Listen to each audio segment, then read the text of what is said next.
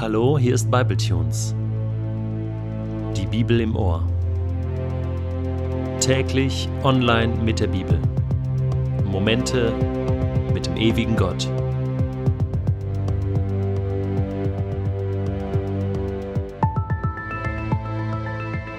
Der heutige Bibletune steht in Matthäus 9, die Verse 9 bis 13 und wird gelesen aus der neuen Genfer Übersetzung. Als Jesus weiterging und am Zollhaus vorbeikam, sah er dort einen Mann sitzen. Er hieß Matthäus. Jesus sagte zu ihm, Folge mir nach. Da stand Matthäus auf und folgte Jesus. Später war Jesus im Haus des Matthäus zu Gast. Viele Zolleinnehmer und andere Leute, die als Sünder galten, waren gekommen und nahmen zusammen mit ihm und seinen Jüngern an dem Essen teil. Als die Pharisäer das sahen, sagten sie zu den Jüngern, Wie kann euer Meister nur zusammen mit Zolleinnehmern und Sündern essen? Jesus hörte das und erwiderte, Nicht die Gesunden brauchen den Arzt, sondern die Kranken. Geht und denkt einmal darüber nach, was jenes Wort bedeutet. Barmherzigkeit will ich und nicht Opfer. Dann versteht ihr, dass ich nicht gekommen bin, um Gerechte zu rufen, sondern Sünder. Jetzt stell dir das mal vor. Plötzlich steht Jesus vor dir und stellt dir die Masterfrage. Willst du mir nachfolgen? Plötzlich fragt Gott dich unvermittelt die Frage des Lebens. Willst du an mich glauben? Willst du mir vertrauen von jetzt an bis in Ewigkeit? So oder so ähnlich muss Matthäus sich gefühlt haben, als er, wie viele Tage in seinem Leben schon, an diesem Zollhaus gesessen hat, Menschen Geld abgeknöpft hat, meistens viel zu viel. Zöllner waren verrufene Leute, die hat man nicht so gern gehabt damals. Und plötzlich steht Jesus vor ihm. Ich weiß nicht, ob er ihn schon kannte, es wird nichts Genaues gesagt. Was muss Jesus angetrieben haben, dort bei Matthäus vorbeizuschauen? Da waren ja viele Zöllner in der Stadt, aber eben auch Matthäus, und Jesus hat ihn gesehen.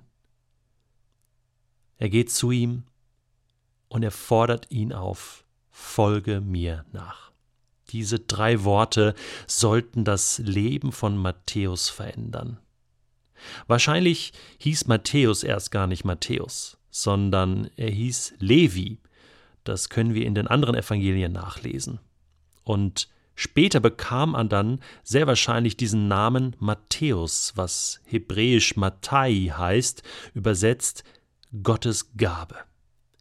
Jesus wollte das Leben dieses Levi komplett verändern.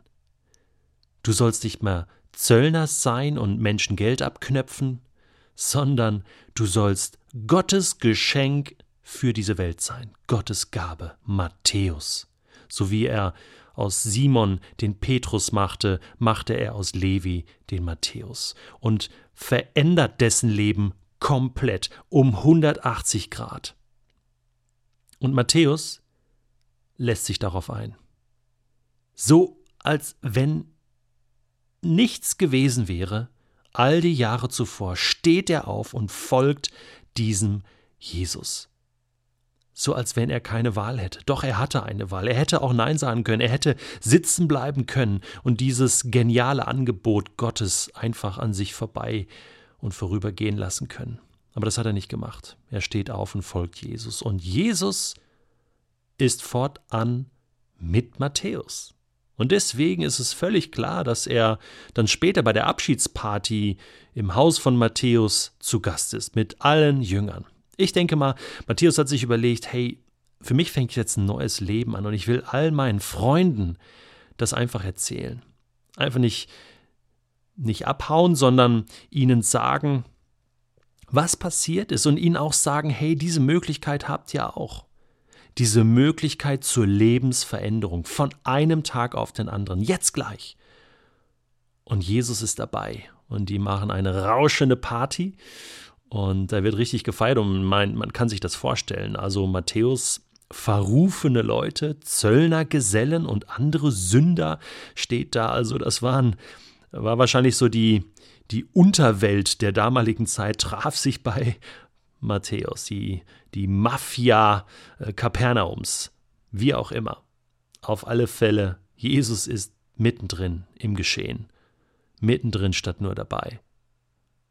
Und da zeigt sich das Herz Gottes. Er, er will mit diesen Menschen zusammen sein, denn deswegen war er ja gekommen. Das bringt jetzt die Pharisäer ins Geschehen hinein, die ihn anklagen. Sagen, was hast du mit diesen Leuten zu schaffen? Ein Messias darf doch nicht mit solchen unheiligen Menschen zusammen sein, mit so einem Gesocks. Aber Jesus lässt sich davon nicht beeindrucken. Und er erwidert ihre Kritik, indem er sie kritisiert und sagt, ihr habt ihr noch nicht genug studiert? Ihr kennt euch doch so gut aus im Wort Gottes. Und ein Bezug ist zum Beispiel aus Hesekiel 34, Vers 4, wo es heißt, das Schwache stärkt ihr nicht, und das Kranke heilt ihr nicht, das Verwundete verbindet ihr nicht, das Verirrte holt ihr nicht zurück, und das Verlorene sucht ihr nicht. Das ist der Vorwurf Gottes gewesen schon an das Volk Gottes im Alten Testament. Und auch Jesus sagt hier, hey, ich bin gekommen, um das Verlorene wieder zurückzubringen zu Gott. Und deswegen bin ich hier bei den Kranken und nicht bei den Gesunden und Gerechten. Jesus macht hier eins klar. Menschen, die getrennt sind von Gott, die